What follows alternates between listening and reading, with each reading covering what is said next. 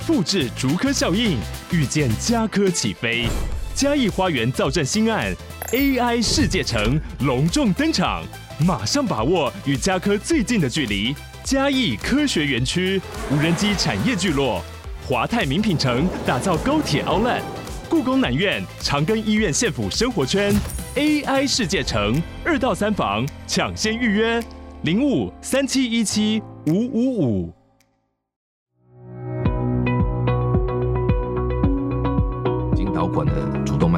置换，那手术时间很快，就刚刚讲的一两小时就完成了，然后在在加护病房观察一晚，然后转到普通病房再看个三五天，前后不超过一个礼拜就出院了。其实，在病房就已经走来走去了，真的哦。对，就恢复正常作息的很快。爷爷讲了一句话让我很印象深刻，就是说他感觉像是水龙头打开一样，啊，真的哦。他整个那种精神力气都回来了，精力神都有了。对，就是那种病人的其实感受是很强烈、很深刻的。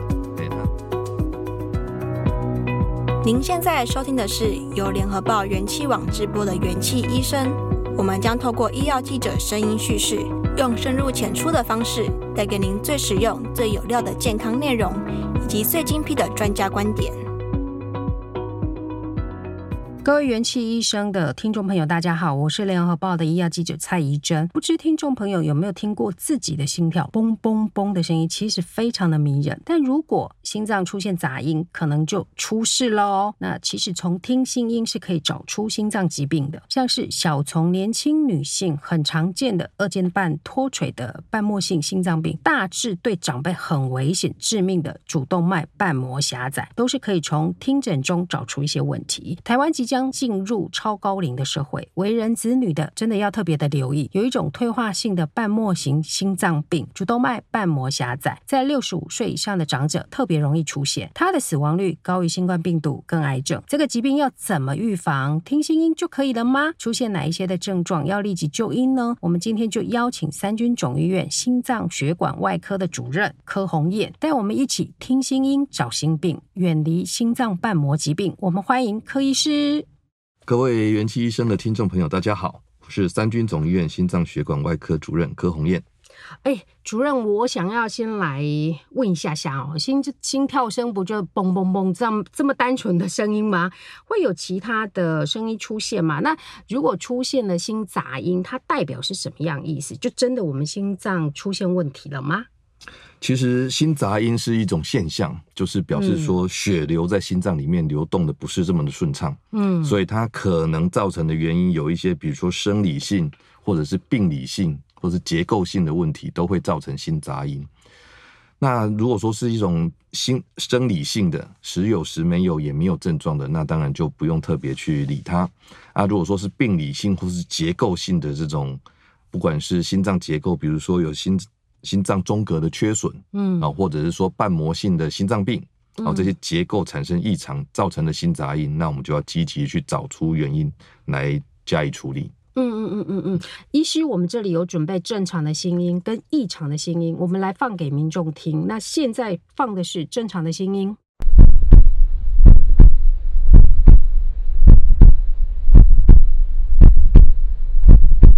好，那我们现在放的是异常的心音。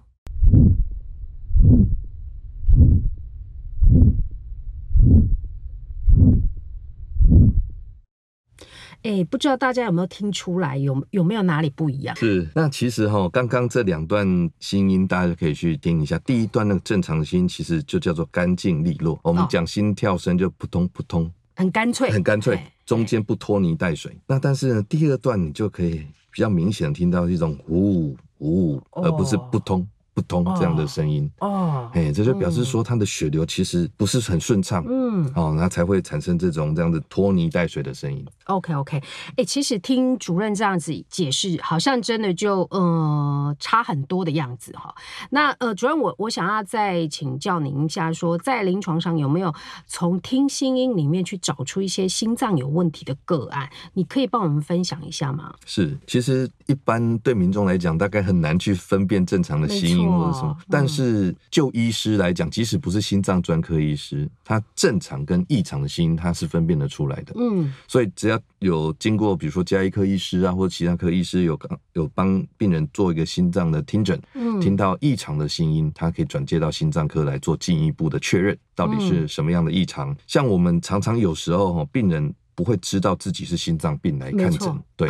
反正他有时候是因为，比如说虚弱，然后或者是体力不好，嗯，然后说走不动，然后经过加医科哦来转诊到我们这边来做是不是血管方面的问题的诊断。那这时候呢，我们心脏科医师哦都会很习惯性的就是帮病人做全身的检查，包括心脏听心音，经听了发现说，哎，其实这个病人他的所谓血液循环不好啊，容易累啊，体力不好哦，其实周边血管都不是主要问题，而是心脏的血打不出来，是心脏瓣膜的问题。哦呀呀呀呀！你你有这类在临床上发现的个案吗？其实是还蛮多的，哦、对，还蛮多因为有时候老人家，大家会可能年轻人就觉得，哎、欸，老人家就体力变不好了，丢丢丢。哎啊哦，就是在偶尔哈，比如说我们去社区做义诊啊，或者是说去做一些健康讲座，嗯，哦，这时候我们跟老人家介绍说，哎、欸，我们可以听心音去找出心脏的问题，嗯，然后现场帮他们听。嗯，筛检率还真的蛮高的哦，真的。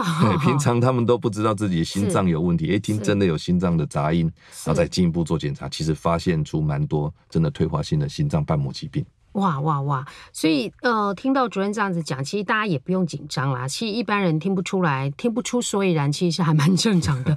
那我们就请专业的医师来帮忙就行啦。所以刚刚主任也在提醒，就是说，如果你有去就诊或去做健康检查的时候，记得请医师帮你听看看你心脏的声音。那现在我要问一题啊，就是说，哎、我周围的朋友啊，其实尤其是女性朋友，她们有时候会因为有心脏有一些像。医师讲的有一些杂音，就后来就是发现，就是他得了一种叫做二尖瓣。脱垂的一个疾病啊，当然是现在都不年轻了啦，但是他们在年轻的时候啊，都被医师说，那你就追踪就好。那我想请问你一下，就是说，像二尖瓣脱垂这样子的疾病，它是不是比较属于轻型的心脏瓣膜型的疾病？呃，随着年纪，这一群的患者应该要注意什么样的事情？是，其实呃，二尖瓣脱垂是蛮常见的一种先天性的一个异常啊，哈，它就是指说二尖瓣的瓣叶比较长，或者说它的呃比较突出。啊，或者说所谓抓住半夜的腱索过长导致的，但是在通常初期年轻的时候不太会有症状，所以会发现大部分是意外发现的，比如说、哦、意外啊，对，比如说健康检查的时候啊、哦，或是有去做心脏超音波的时候发现。嗯哦，那就是或者是说小朋友有做一些心脏的筛检的时候发现，哦，那这算是一个还没有症状的结构性异常，那也不需要特别去处理，所以大部分的医师会建议说，你就规则追踪，嗯，啊，那但是他开始，哦，他因为这种结构性的异常会比正常没有结构异常的人会退化快一点。哦，退化。对，所以通常我们会建议说，过中年之后可能就要更积极的追踪这个疾病，嗯，因为它会比呃结构正常人会提早容易退化，嗯，所以这是为什么医生会建议说规则追踪。那当然，如果有症状的话，当然就要更积极的提早来处理了。嗯嗯嗯，对，嗯嗯，那基本上如果它没有造成到瓣膜的逆流啊，或者是说呃产生其他的一些症状的话，嗯，追踪就可以了。嗯嗯嗯嗯嗯，听众朋友有没有听到？如果你您现在身边有那个呃朋友是二尖瓣脱垂的人，其实就是定期追踪的这件事情很重要啊，也不用太紧张啦哈。但是我们现在要谈的一个就是，刚刚是年轻人比较容易发现的一些问题。那因为台湾在二零二五年就要进入超高龄的社会哦，超高龄哦。所以表示台湾已经进入一个老人国的年代了。那有一种退化性的瓣膜性心脏疾病，我们就不得不面对哈。那如果听众朋友你是为人子女哦，家里有六十五岁以上的长辈长者，那就特别要注意。尤其有一种疾病叫做主动脉瓣膜狭窄，这个可以说是长辈的沉默的杀手，因为它的死亡率高于新冠病毒跟癌症。觉得这很惊人呢，我我就觉得癌，当然癌症的治疗有进步啦哈，但是这个。这个呃半模型的心脏病这么的严重，真的是有一点呃出乎我们的认识。那我们要请主任来介绍这个主动脉瓣膜狭窄的疾病。那它对老人的影响有多大？那出现哪一些问题的时候，我们就应该要特别的留意。主动脉瓣膜狭窄呢，确实是我们台湾人口进入老年化社会一定会面对的一个重要的课题。嗯哼，好，因为这种所谓主动脉瓣膜狭窄呢，它主要的原因。在我们这种卫生、公共卫生先进的国家来讲，主要就是因为年纪大的退化。那当然，在公共卫生比较不好的一些区域国家呢，它还有一部分的原因是因为感染的问题。感染啊？对，曾经感染过，造成说瓣膜的提早退化，或者是粘连狭窄。嗯，嗯，就像呃某些东南亚国家，或是像中国大陆，它可能它有一大部分这种主动脉瓣膜狭窄的病人，是因为曾经心内膜炎感染过造成的。对，那以台湾来讲，台湾公共卫生其实蛮进步的，所以感染症不多。嗯，啊，那大部分就是以老人家的这种退化性造成的主动脉瓣膜狭窄为主。那它主要造成的一个影响就是，它主动脉瓣开口是我们心脏血要打出去的一个关口。嗯，好，你可以想象，就是说一个水龙头打不开，那水流不出去那种感觉，所以就会你在比如说你在浇花的时候弄一个水管，你如果把那个水管头压起来，对，第一个它的那个水是用会变成用喷溅的方式喷出去，是是是。那这时候其实我们在心音上听到的心杂音，就是因为那个血这样喷出去，被挤出去的那个造成的杂音。嗯哼。第二个你会发现那个水管后面会胀起来，哎，对，那个水管就是我们的心脏。心脏如果这样子持续面对这么高压的一个瓣膜狭窄，血打不出去，心脏就越胀越大，之后就会心脏衰竭。哦，就没力了，对啊，都不拉了。嗯，哎，所以其实刚刚呃主持人讲的很好，就是说，其实大家忽略到这种高粘性的这种心脏衰竭，其实它的死亡率真的是比新冠肺炎还有各种癌症还要高上许多。嗯嗯嗯，所以会造成说之后，比如说我们健保的负担啊，然后还有就是对家庭照顾者都会是一个。很大的负担，嗯嗯，因为现在台湾已经进入老龄化社会，嗯嗯嗯嗯嗯，对，这个真的是必须要去面对的一个问题啦。吼，那呃，为人子女如果有听到这一段，真的要注意自己长辈的心脏的一些问题，有一些的症状就应该要去。呃，就医哦，那再来，呃，我们想要请主任来聊一下，就是说，因为我们刚刚已经有对于瓣膜的疾病，大家有一些初步的认识，也知道说，哎，听请医师去听心音这件事是非常的重要。前面我们提的，如果病人他现在已经去听了，哈、哦，那心音心脏也听出，哎，有一些问题，那他下一步应该怎么办？坐在那边发呆吗？或紧张吗？应该也不是啦，哈、哦。那那医师，您会建议说，如果他有心杂音了，那这下一步？应该要怎么做？是，当然，如果说有规则在就诊的民众呢，医师听心杂音是可以提早诊断出来。那当如果说，哎，平常这个老人家其实还蛮生活能够自理的，那为人子女啊，我们就是要必须就是去关心他有没有开始出现一些，比如说胸闷啊、容易喘啊，甚至心悸或者体力下降。这种症状哦，你不要当做他就是老人家退化、体力不好、衰退而已，他有可能是因为这心脏瓣膜打不开，嗯，造成说他这个心输出量不够导致的症状，嗯，那最严到后期呢，最严重甚至可能会突然性的就昏倒、昏厥过去，嗯，啊，这样如果说到这样子的一个程度哈，心脏衰竭都已经症状都出来了。如果说没有就医、适当的诊断治疗的话呢，他两年的死亡率高达百分之五十，很高哎。对，所以这就是我们刚刚说为什么他会甚至比癌症的死亡率还要高的一个一个现象。所以当第一个，如果说长辈虽然没有症状，但是已经有听到心杂音了。哦，可以，我们进一步诊断，确定说到底是哪一种类型的心脏病，好，可以针针对它接受治疗。第二个就是已经有症状，那当然都要更积极了。是，好，你必须要去辨识这些症状，不要把它当做只是一个老化的现象而已。嗯，啊，不要以为只是真的是体力变差而已。好，这时候来给医生听一下心音，如果确定是心脏瓣膜的问题，可以在他还没有心脏衰竭嗯之前，啊，就介入处理。预后都是相当的好的。以台湾现在的呃介入的医疗科技来讲，哦，这可以让第一个。呃，降低死亡风险。嗯，第二个，老人家的生活品质会更好。嗯，老人家生活品质更好，生活可以自理的话，那当然家属的负担就会小啊。没错啊，子女就比较轻松。是啊，是啊 真的真的。对啊，像我们就是我曾经也遇过一个病人，九十几岁了，他平常是都可以去带他曾孙去接接他，对，去上幼稚园，放学去接他。嗯、其实我这老人家这样子就是可以减轻这种还在工作的父母的负担嘛。是是是，是。啊，哎、欸，他突然就是已经开始觉得。哎他出门就会喘，嗯，然后渐渐开始没有办法去接送他的小孩了。对对对，对，那这时候哎，刚好他有去加医科看诊，那个医师帮他听了一个心音，发现有心杂音，转接到我的门诊来之后，嗯、做诊断确实就是严重的心脏瓣膜的呃主动脉瓣的狭窄。嗯，然后经过介入处理瓣膜手术之后，哎，九十几岁还是一样。可以继续去接他的曾孙上学放学哦，这真的很好哎。那主任，我请教一下下哦，就是他确立诊断的检查会很复杂吗？其实一点都不复杂。哦，我们专业的心脏科医师会去听到底是哪一个瓣膜区域呃出现杂音。是。那第二个最准确的就是。直接做个心脏超音波。哦，对，那心脏超音波它也非侵入式，也没有放射线，是。对啊，就扫个超音波，花个五到十分钟就可以知道自己心脏功能还有心脏瓣膜的功能到底有没有什么问题。其实要确立这个疾病的诊断，其实看起来都不难，不难哦。对，那主任我补问一下下哦，就是说串阿加罗诶 TM 之类的，它呃，我觉得对民众来讲，就是说很容易，就是说阿姨的老啊，她老了，所以啊，那这个是正常，但是就是。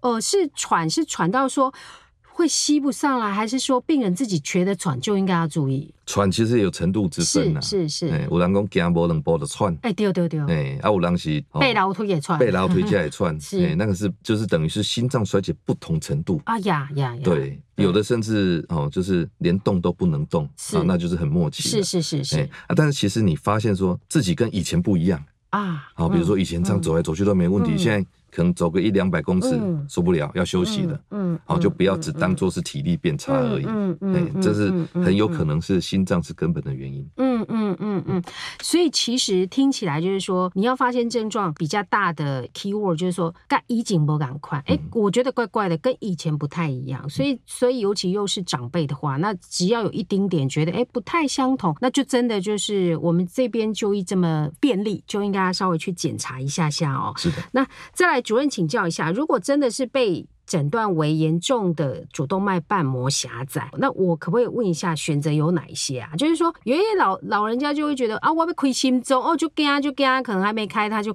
想要昏倒了。那那开心跟开胸，还有就是说，因为瓣膜如果不行了，那是不是就把它换掉就可以了呢？那对，其实这是一个很好的问题，真的确实很多老人家一听到说啊，不亏心中，不爱我不爱，惊是是是是。啊，但是现在医学很进步了啊。除了传统的开胸手术之外，啊，我们现在可以用微创式的瓣膜手术，甚至叫血管内的瓣膜手术，经导管的瓣膜置换，嗯嗯嗯，几乎没有伤口，嗯，哎，而且可以很快的恢复正常的生活，嗯，啊，这对于这种手术风险高或是体力不好的老人家尤其适用，嗯啊，我们叫经导管的主动脉瓣膜置换，嗯。啊，所以解决瓣膜的问题，其实真的就是很直觉的啦。物件歹去甲修理又好，啊是啊，修理袂好甲换掉，哎是，换一个新呢，是是，哎就换新，所以置换瓣膜其实是最终极的一个解决的方法。嗯嗯，哎，现在医疗科技哦，并不是说非常困难，或者是说必须一定要做到开胸的大手术，嗯，啊才做得到啊。当然呢，嗯，必也必须要看病人个人的一个条件，嗯，啊可适不适合做，嗯，还有有没有同时有其他的心脏问题要处理。啊，哎，不能说，哎，我这次就为了微创，我只做这个瓣膜，其他放着不管。是是是是，哎，其实就是要跟心脏外科医生好好讨论。嗯，我们现在就是会做一个帮病人量身定做啦。嗯。哦，因为现在病人的年纪都很很大，对，然后还有就是病人的寿命都很长，跟以前不一样，是是，所以不同年纪的人来做手术的咨询计划会不一样，哎对对，因为我们要帮他做往后一路的规划，对对对，不是只过这一关而已，是是是是是是，比如说一。个六十岁的病人来要做心脏手术，跟八十岁的病人来要做心脏手术，计划就不一样哦，对啊对啊对，这没错没错，对，那主任我问一下，像这种瓣膜的置换术啊，手术时间大概会多久？如果说是经导管的主动脉瓣置换的话，其实顺利的话，一个小时多一点，一个小时就做完了，很快嘞，很快。需要麻醉吗，或者什么之类的吗？呃，通常是很轻的麻醉，或者是说我们安全为主的话，比较谨慎的话，就是全身麻醉。但是因为手术时间不长，恢复的都很快，是是，所以感觉就进去稍微睡觉一下下啊，之后出来他就。对，完成了。是的，我我我觉得这这样子比较呃，对病人来讲舒适的一个一个方式啊，那其实也不会害怕，所以病人他接受去置换手术或是什么之类的，他其实就接受度就会更高啦，他被惊啦，对，子女的也比较不会害怕。是啊，对对，有个案可以分享吗？嗯，是的，其实我们已经这个手术我们已经做好几年了，也累积了相当多的案例哈。是，其实就是像我们刚刚提到的那个九十几岁的九十几岁，是，对，那他就是平常其实生活都蛮能自理的啊，就是这个心脏退化的问题，嗯，造成的困扰。嗯，好，所以我们经过确确定的诊断之后，马上规划就进行这个心导管的主动脉瓣膜置换。那手术时间很快，就刚刚讲的一两小时就完成了，然后在在加护病房观察一晚，然后转到普通病房再看个三五天，前后不不超过一个礼拜，嗯，就出院了。嗯，然后就可以恢复在，其实，在病房就已经走来走去了，哦、真的哈、哦，对，就恢复正常作息的很快。嗯，然后他其实也讲了一句话让我很印象深刻，就是说他感觉像是水龙头打开一样，啊、真的哦，他整个那种精神力气都回来了，精力神都有了。对，就是那种病人的其实感受是很强烈、很深刻的。哎，他马上觉得说，哎，自己整变得更有精神、更有体力了。嗯，哎，所以在普。一离开加护病房观察，到普通病房就真的走来走去了。嗯，第一个伤口没有什么伤口，也没有伤口痛的问题。嗯、然后第二个可以尽早下床，嗯、然后尽早出院，尽早恢复正常的生活。嗯，哦，所以以这种高龄的长者哈，相当适合接受这样的手术。嗯，主任问一下哈。就是听起来，如果啊长辈他的身体状况还有他的身体素质是好的，以这个手术来讲的话，好像有年纪上的限制吗？刚刚你谈的九十几岁的爷爷都可以了耶。对，嗯、基本上他是没有所谓年纪上的限制，只有说他的血管通路适不适合做这样的手术啊。对，嗯，嘿，那年纪的限制主要是在于手术的风险，还有就是预期的寿命预后了。呀呀呀！对啊，但是我觉得，如果说为了生活照顾方便，还有生活品质的提升，嗯、其实呃，只要我觉得呃需要，不用考虑说年纪，嗯，都适合做。嗯嗯嗯，我我觉得生活品质的这件事情是很重要的，就是说他治疗完之后，当然是要让他自己可以恢复以前的生活啊，甚至是更好。是啊，那这个对他自己还有对家人来讲，他就是可以减少很大的一个负担，其实也就是一个健康老化的一个很重要的指标。没错，没错。果然哦，那科技来自于人性啦，主要就是科技进步就是要来解决病人的民众的一些问题啊。那呃，医疗的进步让大家在治疗上其实是。非常的安全。刚刚也听到主任在讲，就是说，其实整个置换手术大概就是一个小时左右。那心脏其实是我们身体非常非常重要的器官哦。那我们应该在平常怎么去保护它，怎么去维护它，就是让我们的心脏可以这样子恒久、健康、正常的跳下去呢？嗯，是的。呃，其实我常常跟我的病人比喻哈，心脏就像汽车的引擎一样。是。哎，而我们的心脏是更厉害。因为我们这引擎从不休息，对，但也要好好的保养。对啊，但是它跟汽车引擎一样，你要定期去保养。是是是是是啊，常常要加水加油，要去检查。是，对，所以对我们心脏的保养最好，其实很基本的啊，就是生活作息、饮食习惯啊。生活作息就是正常啊，包含说要运动的习惯，嗯啊，好的呃作息的一个规规律。嗯，再来呢，饮食就是尽量要清淡，清淡饮食，嗯、然后呃，避免那种高油脂类的，嗯，哦，因为这些都会造成说，比如我们所谓的三高，嗯，哦，高血压、高血脂、高血糖，这些很多东西都是因为后天的生活环境跟饮食习惯造成的。嗯，刚提到的规律运动其实是很重要，嗯、对心脏的保养是相当重要的。嗯嗯，嗯，嗯，嗯，好，现在提倡说，哎，你除了说呃规律运动。哦，有人会去上健身房啊什么？嗯、哦，那当然是很好。嗯，那但是其实呢，你光走路、嗯、走得够久，嗯、都有运动的的效果。效对，所以很多人其实有时候就觉得说，哎、欸，我没时间上健身房啊。对呀、啊，理由一大堆。对，那其实你就是找机会去走路。嗯，哦，它对于这种死亡风险的降低是超乎预期的。嗯嗯，对，嗯嗯，嗯，所以你说心脏的保养其实很简单。嗯，就是从生活做起，从饮食做起，从运动做起。嗯嗯嗯。然后如果说你真的本来体质，那生下来没办法，就是有三高的体质。是。对，你可能家族长辈都有，到你年过中年之后开始面对三高的问题，就要积极去处理控制。嗯。啊，减少这些三高的并发症，减少我们心脏血管的退化，这样就可以让我们这个身体的循环能够持续维持在一个很良好的状态，那这个心脏引擎才用得久。嗯嗯嗯嗯嗯，其实刚刚主任谈的这些的保养的准则，其实就是一般人最正常的健康生活的形态啦。那其实刚刚主任有提到到运动的重要性，其实就是说你维持一个长久。每一天都去做固定的运动，其实现在的报告，医学报告，其实它对于身体的维护是很好的。对，就是你的固定每一天走个半小时，走个一小时的这件事情，可能比你一次哦运动二十分钟，但是久久才一次那样子的效果，其实会更好的。额外再提一个，就是不要抽烟。